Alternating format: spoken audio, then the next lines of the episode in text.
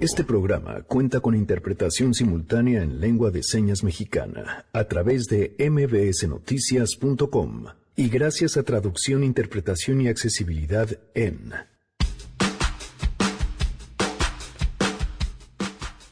Hoy Frida Guerrera nos hablará del caso de Aurora Alejandra Arroyo, una joven de 27 años que está desaparecida. Además, ¿cómo le irá a la Ciudad de México esta tarde durante la marcha del 2 de octubre? Platicaremos con el gran Ezra Shabot.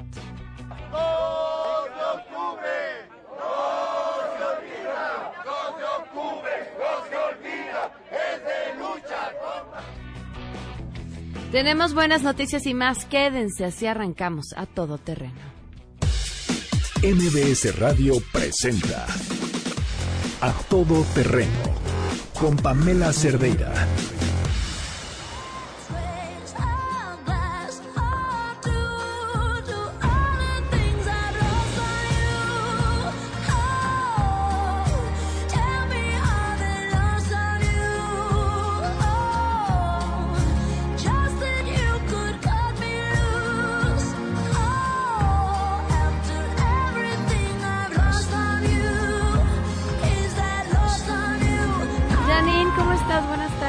Hola Pam, muy buenas tardes. ¿Qué estamos oyendo? Estamos escuchando a una chica con una voz maravillosa, se llama LP, se llama Lost, Lost on You.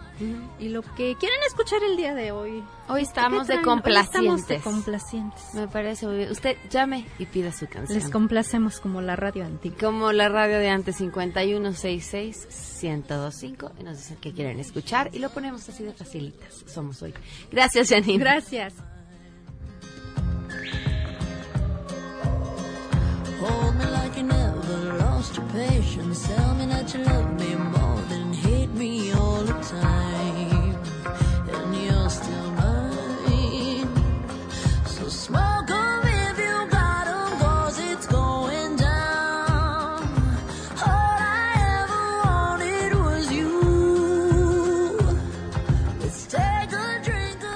Bienvenidos, gracias por acompañarnos en A Todo Terreno este miércoles 2 de octubre del 2019. Soy Pamela Cerdeira y por supuesto les invito a que se queden aquí hasta la una de la tarde. El teléfono en cabina 5166-1025, el número de WhatsApp 5533329585, a todo terreno arroba mbs.com y en Twitter, Facebook e Instagram me encuentran como Pam Cerdeira. Una historia de la corrupción se quita barriendo las escaleras de arriba hacia abajo y cómo en la Ciudad de México pues parece que llevan mucho tiempo arriba porque no ha llegado abajo. Esto le pasó a una persona que conozco esta semana y les cuento qué sucedió. Bueno, pues esta persona va, tiene un coche que le está pagando a plazos a otra persona, y entonces va ella en el coche con otra persona más que va manejando y la detienen policías de la Ciudad de México. Y le dicen que su coche es robado, que tiene reporte de robo y que se la van a llevar. Llega incluso al lugar la persona que sigue siendo dueña del coche con la factura del coche diciendo no, el coche no es robado, aquí está la factura, aquí están los... Pues tiene reporte de robo y se van detenidos. Total, se van detenidos eh, y después de horas, horas, se dan cuenta que el reporte de robo que se hizo en el Estado de México tenía un error de dedo que lo único que coincidían eran las placas, porque cuando las capturaron, las capturaron mal, entonces cambiaba una letra por otra. Esto después del tiempo que les hicieron perder y por supuesto de que no coincidía absolutamente nada más que las placas. O sea, el coche que ellos estaban buscando era otra marca, otro año, otro color, o sea, otro vehículo eh, con otro número de serie. Pero bueno, pues hicieron perder a estas personas a quienes detuvieron y les dieron trato de delincuentes, de coches, durante varias, varias horas. Después de cinco horas, porque la historia no acaba aquí, después de, ¿sabe qué? Disculpe, nos dimos cuenta, pues quien capturó en el Estado de México las placas del vehículo las capturó mal. En realidad el vehículo que estamos buscando es otro. Nosotros no podemos cambiar nada. Ustedes tienen que ir al Estado de México porque, ah, sale de nuestra jurisdicción. Pues para que lo modifiquen y pongan bien las placas del coche que en efecto están buscando, que a quien, la persona a la que le robaron su vehículo hace dos años en el Estado de México, pues no lo van a encontrar porque andan buscando otro coche. Eh, se van, sale esta mm, persona y se encuentra afuera a los policías que la detuvieron. Y los policías le dicen, mire, ¿cómo ve que nuestro turno terminó a las 5 de la tarde y pues por este asunto suyo, pues son las 9 de la noche y aquí seguimos, ¿no? Entonces, pues, ¿cómo ve si, si nos arreglamos y nos da algo? Porque, pues, no es justo que hayamos, nos hayamos tenido que quedar aquí por su asunto más horas de las que tenemos que quedarnos porque nuestro turno ya terminó. Y entonces esta persona que la detuvieron por algo que no hizo, eh, piensa, pues me detuvieron en una zona en la que me muevo, por la que trabajo, como pues a cualquiera que lo detengan, ¿no? Y pues seguro me voy a volver a topar con estos policías, que además están enojados porque tuvieron que quedarse a trabajar más tiempo del que les correspondía. Y entonces pues les da una lana, porque qué miedo, porque quizá cualquiera de nosotros en su situación lo haría.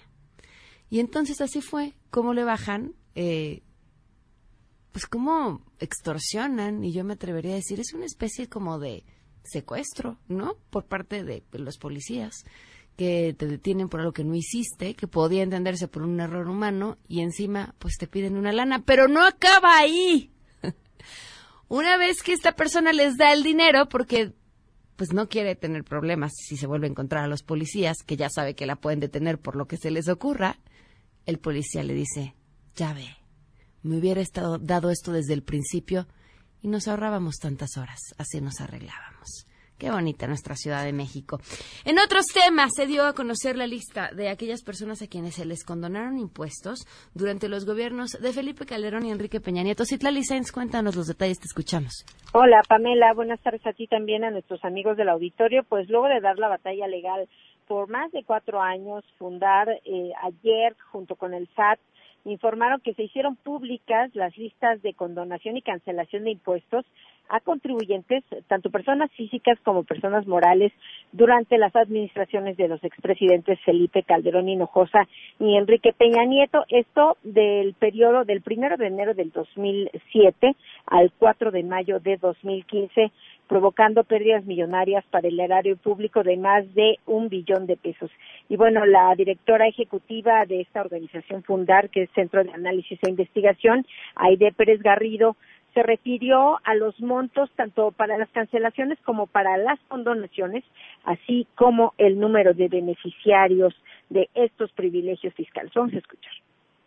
En términos de condonaciones fiscales, estamos hablando de 7.884 contribuyentes, 9.941 créditos condonados. Estamos hablando de, voy a hablar de precios históricos, es un total de 172.300 millones de pesos. Y en precios de 2019, o sea, si ya los traemos a 2019, estamos hablando de 247.600 millones de pesos. Con respecto a los créditos cancelados, son 9.132 contribuyentes, 21.708 número de créditos cancelados. El total de los cancelados en precios históricos es de 572.700 millones de pesos y en precios de 2019 814.700 millones de pesos. Aide Pérez Garrido, Pamela, agregó que la información entregada no incluye 201 contribuyentes que tramitaron un amparo y que, bueno, se encuentran en proceso de resolución, no están en esta lista. Por su parte, la jefa del SAT, Margarita Ríos Farjat, calificó como un momento histórico esta entrega de información al tiempo de afirmar que en México, pues no, hay dos tipos de contribuyentes, por lo menos no debe haberlo. Vamos a escuchar. No puede haber dos clases de contribuyentes porque todos batallan para pagar sus impuestos. Para todos pagar un impuesto es un sacrificio. No puede haber una situación más complicada que para otro.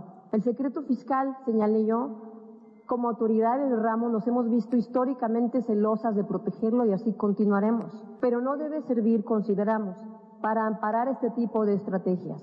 Y ahora, con un amparo que cumplimos por mandato de la autoridad judicial, nos da esa libertad de expresarlo así. Si alguien se beneficia a costa de los demás, así lo hayan mandatado las leyes de ingresos, los demás deberían saberlo o existirán dos clases de mexicanos en nuestra materia. Y bueno, Pamela, hay que señalar que entre las personas que están en esta lista que se dio a conocer ayer los beneficiarios. Está la ex primera dama Angélica Rivera, Diego Fernández de Ceballos, Jacob Polemski, también está Juan Gabriel, el reciente fallecido José José, Ricardo Arjona, Galilea Montijo, la exatleta olímpica y la actual comisionada nacional del deporte, Ana Gabriela Guevara, así como el empresario argentino Carlos Ahumada Kurz. Hay algunas instituciones financieras, hay algunos bancos, hay empresas de todos los sectores, incluso hasta clubes deportivos de fútbol. Pamela, mi reporte al auditorio. No, sí, la lista está interesantísima. Muchísimas gracias, Itlali. Buenas tardes. Buenas tardes, de verdad interesantísima la lista. Ahora, yo creo que sobre esto hay que mm, recalcar la importancia del trabajo que hizo fundar, como bien lo dijo Citlali, cuatro años de litigio para conseguir que estos datos se hicieran públicos. E independientemente de lo que nos parezcan los nombres de las personas que estén ahí, que pues finalmente las hay de todo, es un ejercicio de transparencia y eso nos beneficia a todos. 12 con 15 tenemos buenas.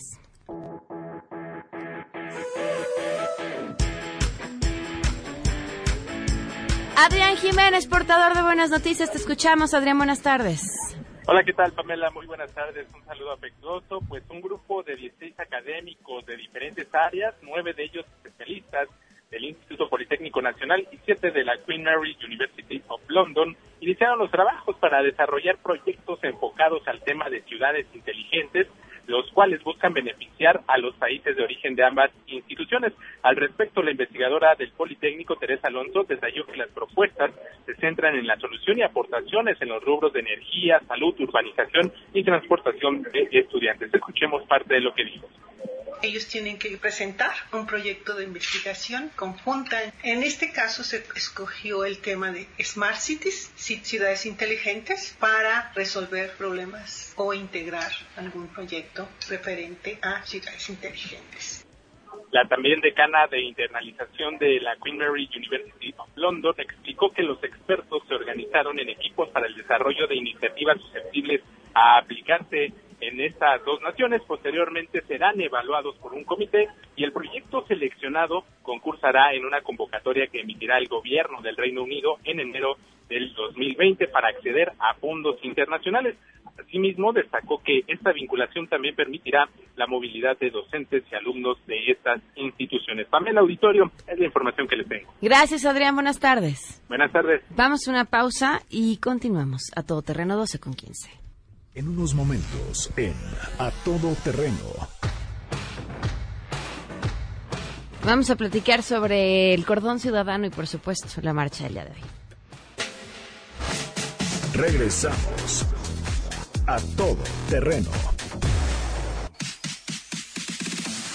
A Todo Terreno. Con Pamela Cerdeira. Continuamos. Feminicidio en México con Frida Guerrera. No las dejamos invisibles. A Todo Terreno. Respirar para sacar la voz, despegar tan lejos como un águila veloz. Respirar un futuro esplendor, cobra más sentido si lo creamos los dos.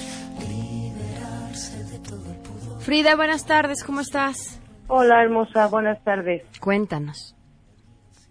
Bueno, pues una historia más. Eh, recordarás que en los días, que justo siete días que estuvimos allá en Guanajuato, eh, pues Sí. comentábamos sobre la desaparición de Aurora Alejandra Arroyo Almazán, una joven mujer de 27 años que desapareció desde el pasado 22 de agosto en Irapuato y que, bueno, hasta el momento, Pam, no hay respuesta a las autoridades. Ese día que nosotros estábamos justo en la fiscalía, eh, nos contactamos con la fiscal de desaparecidos, Yolanda Martínez, eh, que quedó muy formalmente que en menos de tres días o en tres días les daba una respuesta a, la familia, tanto el esposo Iván como a la madre Leticia, de eh, pues cómo estaban las investigaciones en torno al caso de Aurora Alejandra, situación que no, pues nuevamente no, no, no sucede, no sucede. Nos acompaña vía telefónica Leticia Almanza, la mamá de Aurora. Leticia, gracias por... Ah, estamos tratando de contactarla en este momento. Después de esto, transcurrieron estos tres días, vuelven a buscar a las autoridades y qué respuesta les dan. Eh, pues ellos quedaron, Pam, de- bueno, la fiscal quedó de atraer la carpeta que se encuentra en la Fiscalía Regional de Irapuato, Ujú. eh, atraerla a ella para ver cuál era el estatus, las investigaciones.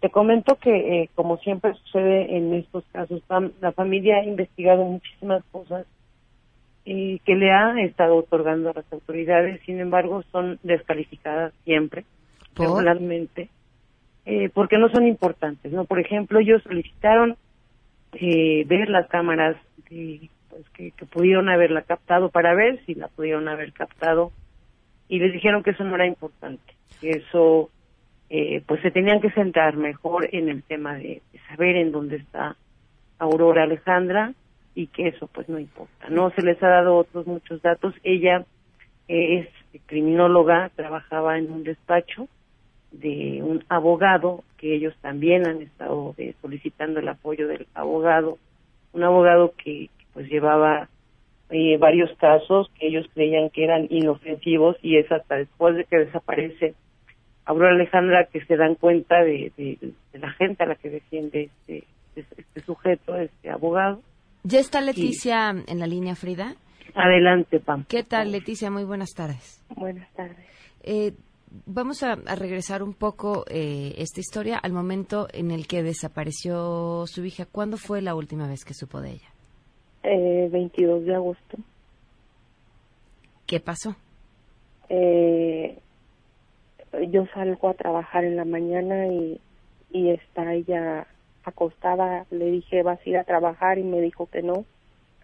Eh, le digo, ya me voy a trabajar. Y siempre me decía, con cuidado, mami. Y a las 11 de la mañana le mando un mensaje que voy a salir temprano de trabajar. 11, iban a ser las 12. Ya no me contestó. Eh, la última vez que la vieron fue subir a la combi, una combi que pasa por aquí, por mi calle. 5 de febrero, ruta 26. Y de ahí ya no sabemos nada, se pierde su señal, de, borran su foto del WhatsApp y ya no sabemos nada. Es- pensamos que se fue a trabajar con el licenciado porque a veces de repente decía, me marcó Freddy, voy a ir a trabajar pero pues no, eh, le esperamos toda la tarde pensando que trabajaba, que estaba en una audiencia y no nos contestaba el teléfono. Vieron las 11 de la noche y nos preocupamos, eh, tratamos de localizar al licenciado por teléfono, no nos contestaba. Pensamos que pues andaban juntos porque ni él contestaba ni ella contestaba. Eh, a las 3 de la mañana eh, fueron a buscar a- al licenciado con sus papás. Supuestamente su mamá le dice que en la primera llamada él siempre contestaba y él no contestó. Nos preocupamos más. Eh, amaneció a las 7 de la mañana, me dijo mi yerno, su esposo de mi hija, ¿qué hacemos? Le dije, ve y pon la, la denuncia que fue 23 de agosto por desaparición y pusimos la denuncia. Eh, Su teléfono no lo contesta, no lo contestaba. Pedimos las sábanas, las cámaras de SECOM para ver si, si se podía ver ella en, en- en la combi, pero pero puras largas, pura no hay nada, no investigan, el licenciado declaró que ella había renunciado a él el 13 de agosto, el 19 de agosto ven a mi hija en, en las cámaras del cerezo donde anda con él en, una audiencia y él no sabe nada, él no sabe nada, lo buscamos, mi marido trajo al licenciado aquí a la casa, yo le dije que, que dónde estaba mi hija, él me dice que no sabe, yo le pregunté, ¿está bien mi hija? No me contestó con palabras sí o no, él con la cabeza me dijo que sí, él me iba a ayudar a buscarla, pero no, nada. O sea que es de esta persona de quien sospecha.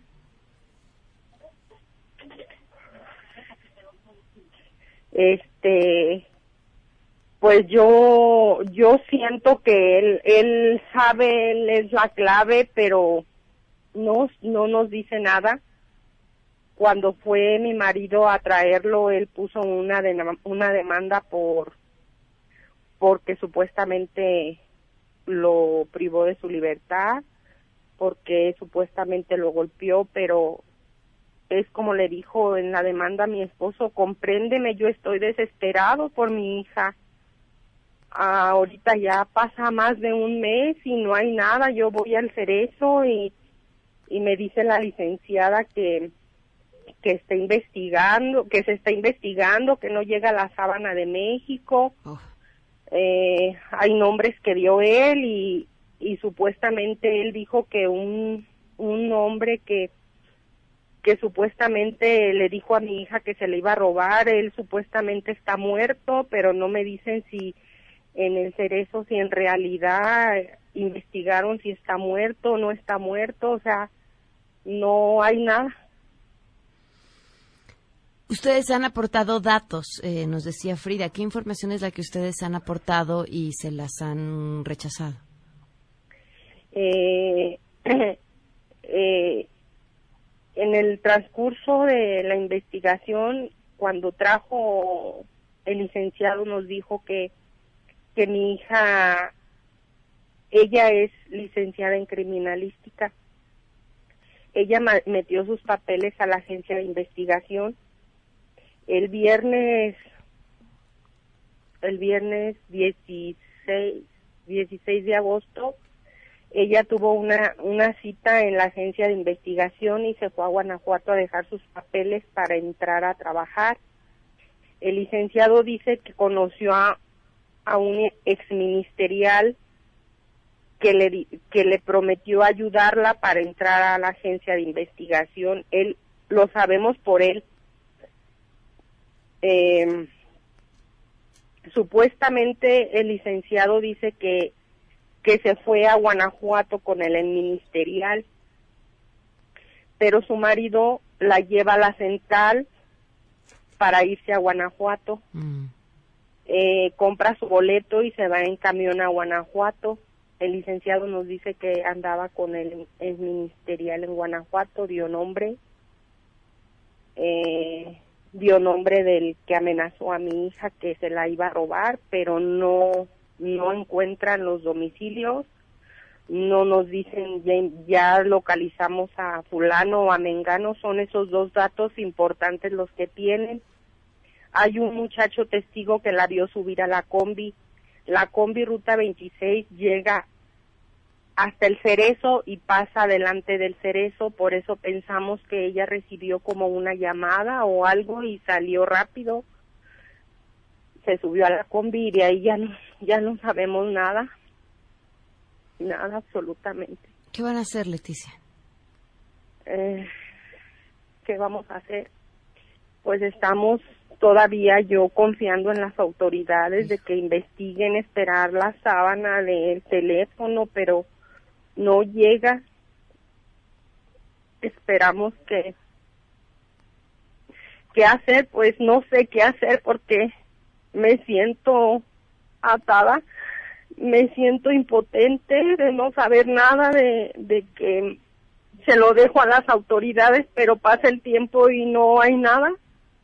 Yo voy con la licenciada al MP y me dice no hay nada, estamos investigando y, y nada más.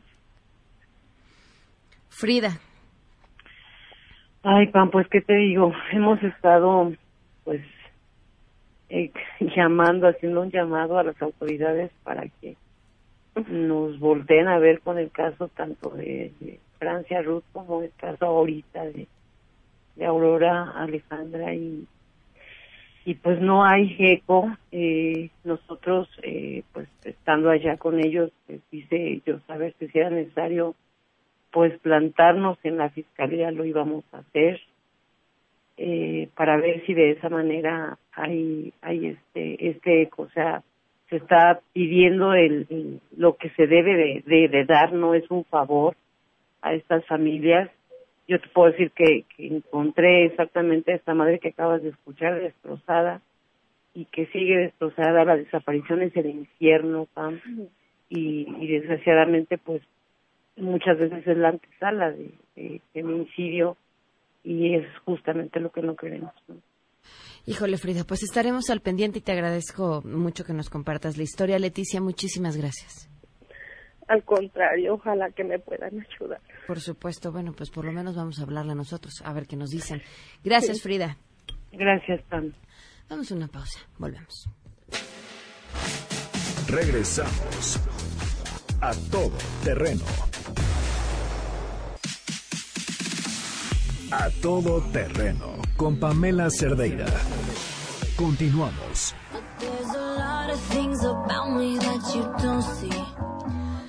12 con 34, continuamos a todo terreno. Es Roshabot, qué gusto escucharte. ¿Cómo estás? Buenas tardes. Hola, buenas tardes Pamela, buenas tardes al auditorio. Bueno, pues hoy es un 2 de octubre, otra conmemoración más de lo que fue mm, pues un evento que mm, abrió la puerta para un proceso de transición democrática en el país, un evento mm, pues desafortunado, por supuesto, por la muerte de pues las personas que finalmente asistieron a esa manifestación en Tlatelolco, independientemente de los recuentos que se han hecho y de las interpretaciones, lo cierto es que se trató de la crisis del modelo autoritario, de la presencia de grupos de choque, de eh, la presencia del ejército en una posición que uno puede determinar básicamente pues de actor, actor en medio de la intriga dentro del gobierno Díaz Ordaz con Luis Echeverría como secretario de gobernación y por supuesto en medio estudiantes que reclamaban una mayor apertura libertad para expresarse y para manifestarse y que terminaron siendo arrasados pues eh, por supuesto reprimidos y muchos de ellos fallecieron en medio de esta represión que abrió la puerta a lo que luego fue con el propio Echeverría la llamada apertura democrática, una simulación ahí con Echeverría, que después ya con López Portillo terminó en la famosa reforma política, la primera que abrió la puerta pues para esta transición que de una u otra manera le ha eh, servido a México para establecer un régimen democrático independientemente de las debilidades. En medio de esto, pues vienen lo que ha sido tradicionalmente la conmemoración de un 2 de octubre, que para muchos de los que ahí participaron, pues es básicamente historia, ya no, ya, ya, ya pasamos, digamos, la época en donde los actores se manifestaban, estamos hablando de más de 50 años de que esto sucede, y entonces, eh, pues, eh, oye, el- la idea o, el- o la, mitología alrededor del 68 termina convirtiéndose en una especie de fecha para, eh, pues, eh, eh, manejar agendas políticas de todo tipo, eh, eh, festejar incluso en algunos casos lo que representan victorias políticas y en otro acusar a aquellos que se han comportado de manera autoritaria dentro del propio proceso de transición. En medio de esto, en lo que hemos visto tradicionalmente, ha sido que las manifestaciones que han ido decreciendo en número, mm, números que se manejan entre los 15 mil a los 65 mil en el año, los años de aniversarios más eh, significativos, Pamela, han sido pues también manchados por la presencia de los violentos. Hay que recordar que es cierto, el 68 abrió la puerta, y el 71 también con el 10 de junio con ya Echeverría en el gobierno, para la presencia de grupos guerrilleros que optaron por pues la propia el uso de las armas para resolver el problema, que finalmente, por supuesto, esto pues no no fructificó y se llevó también la vida de muchísima gente.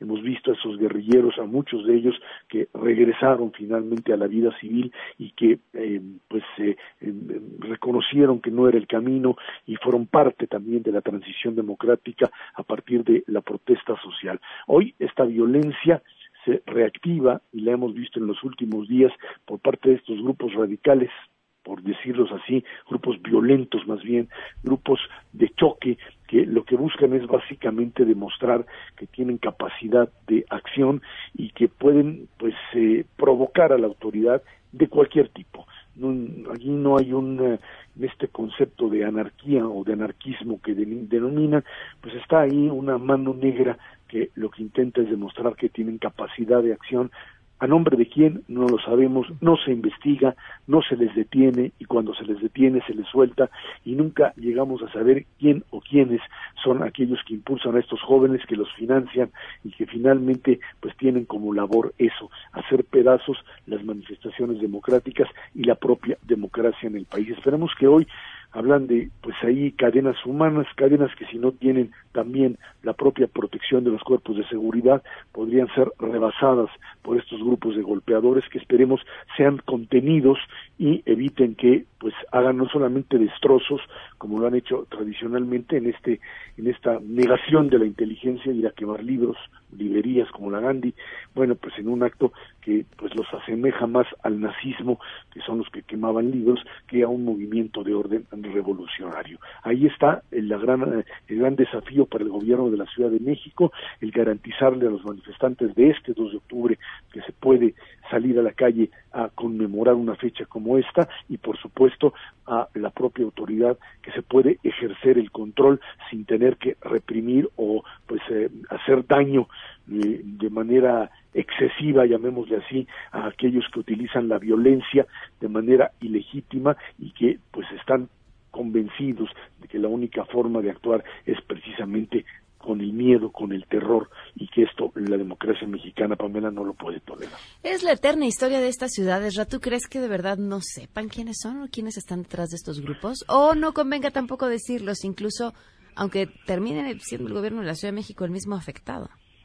Yo creo que, pues, eh, tendrán que hacer su cálculo político en términos de lo que pasa aquí adentro, pero me parece que cada vez más, si quieren hablar de cambio de régimen, si quieren hablar del fin de las componendas, si este esto que se denomina cuarta transformación de verdad quiere hacer la diferencia frente a lo que anteriormente gobiernos panistas o gobiernos per los mismos perreristas en el gobierno de la Ciudad de México lo lo hicieron, pues creo que el, el eh, el punto fundamental es demostrar quién está atrás, quiénes están atrás, quiénes financian esto, quiénes tienen la capacidad para hacerlo y por qué estos jóvenes están en este movimiento o en estos movimientos. Ahí está la lista de grupos anarquistas que probablemente cada uno de ellos tendrá algunas decenas de miembros, pero hay alguien hay alguien que les pone dinero y que los manda con determinado tipo de pues aparatos o de, de instrumentos que son lo suficiente como para crear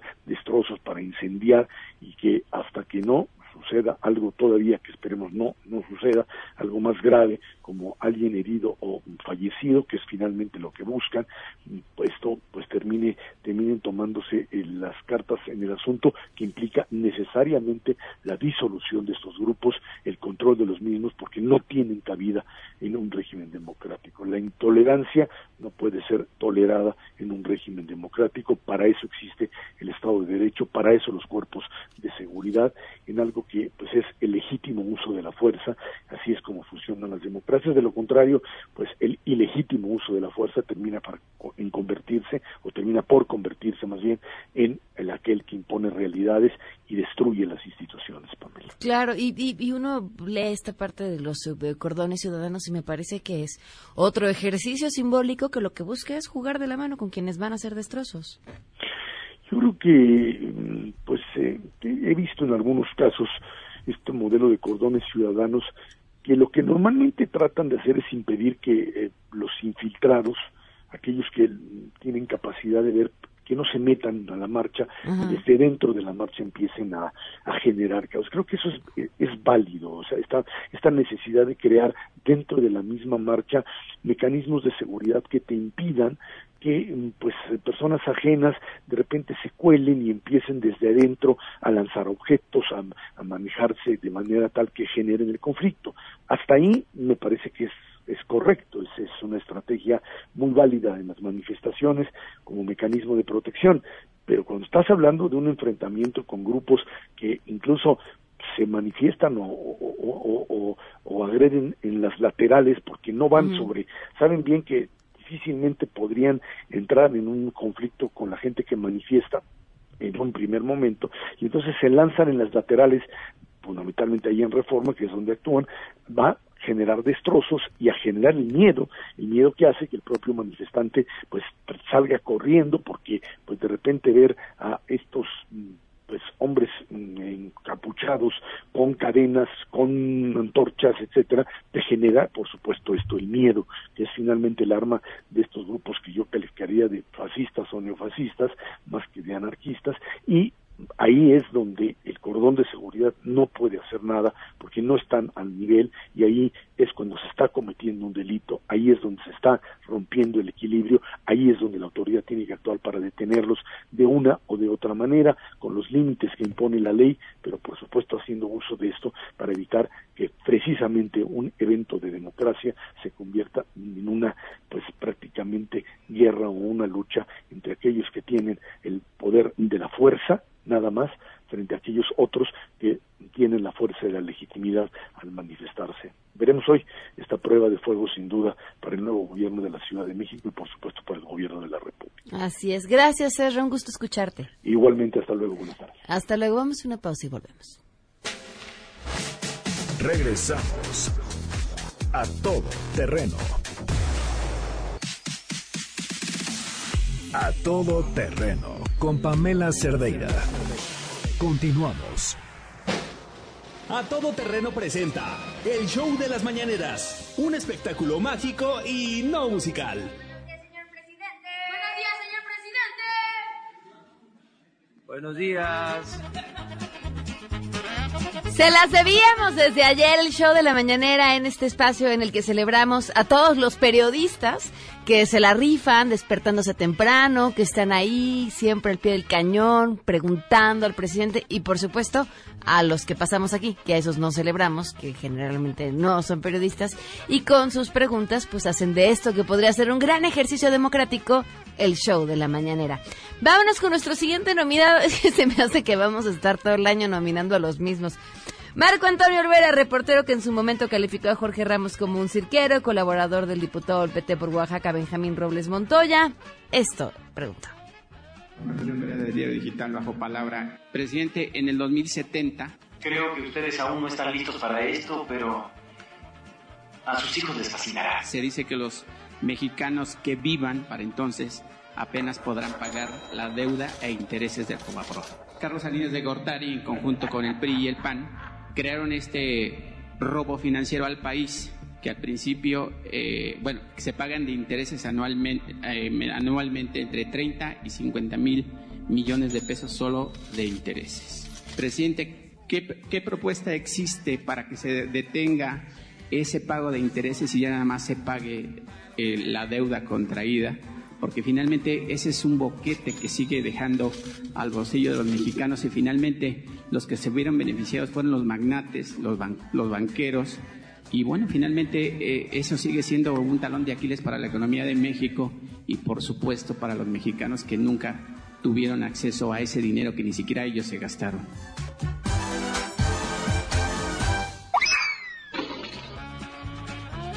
Aplauso para Marco Antonio Olvera, nuestro primer nominado. Vámonos con nuestro siguiente nominado, este hombre que no mencionó su nombre ni su medio y hace un cuestionamiento gritadito al presidente. Presidente, la- las otras dos preguntas, perdón porque es la única oportunidad que tenemos de, de venir de ahí, caminé 10 horas para llegar acá. Ahora vais a Chapultepec a hacer piernas a correr para que agarre aire. Tototote. Denominado como el ultramaratonista, él es nuestro segundo nominado, este héroe deportista, anónimo, valiente, caminante. Vámonos con nuestro tercer nominado, Carlos Pozos, de las revistas Líderes Mexicanos y Petróleo y Energía, mejor conocido como Lord Molécula. Jefe del Estado mexicano, Carlos Pozos, reportero de Petróleo y Energía. Buenos días a quienes nos ven y a quienes nos escuchan. Primero una denuncia. Y exijo se me eh, eh, enseñe la veracidad a- autentatoria del acta a- a- de, de- de- eh, de que es eh, este atentado. Inmediatamente después de eso procedemos a, al- y, y procedemos a dejar esas chivas donde las sacaron si no quieren ir al bote. En la dirección eh, de finanzas de Pemex, bajo la orden de Alberto Velázquez, hay corrupción. Esto se lo digo, presidente. Estuve en Villahermosa, Tabasco, el lunes y el martes de esta semana.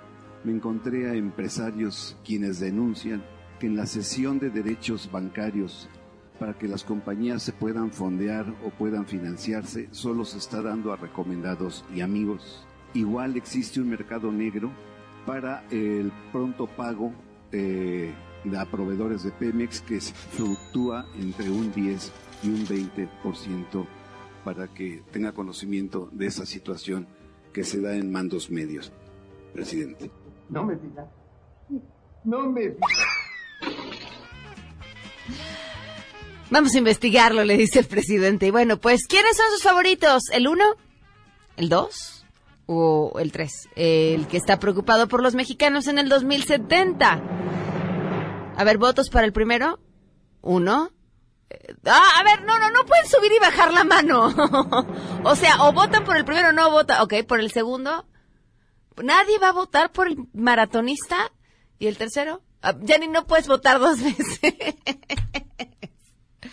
Está bien, el mexicano preocupado por los mexicanos en el 2070 es nuestro ganador en el show de la mañanera, más los que se juntan. Volvemos. Regresamos a todo terreno. A todo terreno con Pamela Cerdeira. Continuamos. Y de esto se hablará en las próximas horas. A todo terreno. Sheila, ¿cómo estás? Buenas tardes. Pam, buenas tardes a ti y al auditorio. Pues ya lo platicabas con Ezra Chabot hace unos momentos. La marcha del 2 de octubre, conmemorativa como cada año, eh, iniciará a las 4 de la tarde de la Plaza de las Tres Culturas y llegará hasta el Zócalo Capitalino. Obviamente habrá varias vialidades afectadas, eh, también cierre de estaciones del Metro Zócalo y Allende de la Línea 2 y eh, que estén también pendientes de las redes sociales del servicio de RTP y Metrobús, que también se verá afectado. También recomendaciones para los automovilistas, algunas alternativas viales son eh, Insurgentes, Circuito Interior, Avenida Congreso de la Unión y Chapultepec, Doctor Río de la Loza, Izazaga y Fray Servando Teresa de Mier. Entonces hay que estar atentos a partir de las 4 y obviamente desde temprano también empezaron a concentrarse en diversos puntos estudiantes de varias escuelas. Ok, pues que tomen sus precauciones. Gracias, Gracias. Sheila. Estaremos al tanto y por supuesto estén atentos a MBS Noticias por cualquier información que se vaya desarrollando en torno a la marcha y todo lo que está sucediendo en este país. Por cierto, el sábado los veo en la librería Porrúa de Chapultepec. A las 2 de la tarde voy a estar ahí con mi cuento El monstruo del cajón, además de que habrá firma del cuento. También vamos a tener un cuentacuentos, entonces es una gran oportunidad. Si tienen chamacos, pues que los lleven, que se la pasen increíble, que vean el cuentacuentos, que se acerquen a la literatura. La librería es de verdad espectacular y pues ya se agarran de ahí, se pasan una tarde excelente en Chapultepec y así aprovechamos, nos conocemos, nos vemos, eh, platicamos, eh, se llevan el cuento, si les gusta, si no les gusta, pues nada más nos saludamos con mucho cariño y ya está. El sábado en Porrúa de Chapultepec nos vemos. Por último, si les gusta la música, diviértanse aprendiendo en la Academia MBS, el gran centro de entrenamiento musical en México. Clases de canto, guitarra, batería, piano, bajo, producción musical, no importa la edad que tengan, a qué se dediquen o estudien, pueden aprovechar para desarrollar el género musical que más les guste y al ritmo que ustedes quieran. Pueden tomar una clase muestra gratis por WhatsApp, manden su mensajito al 55 41 81 26 08 o bueno, el mismo, 55 41 81 26 08. Pueden meterse a academiambs.com o seguir en redes sociales arroba academia mbs. Nos vamos. Se quedan en Mesa para Todos con Manuel López San Martín. Soy Pamela Cerdeira. Que pasen un excelente miércoles. Adiós.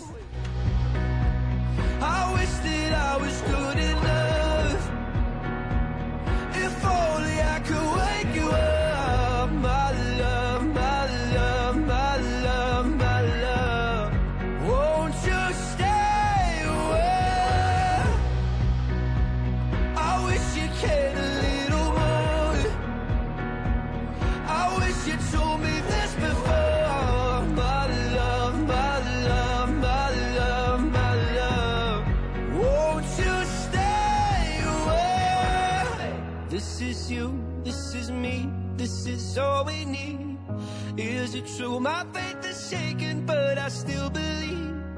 This is you, this is me, this is all we need. So won't you stay and hold me while you wait? I wish that I was good enough. If only I could.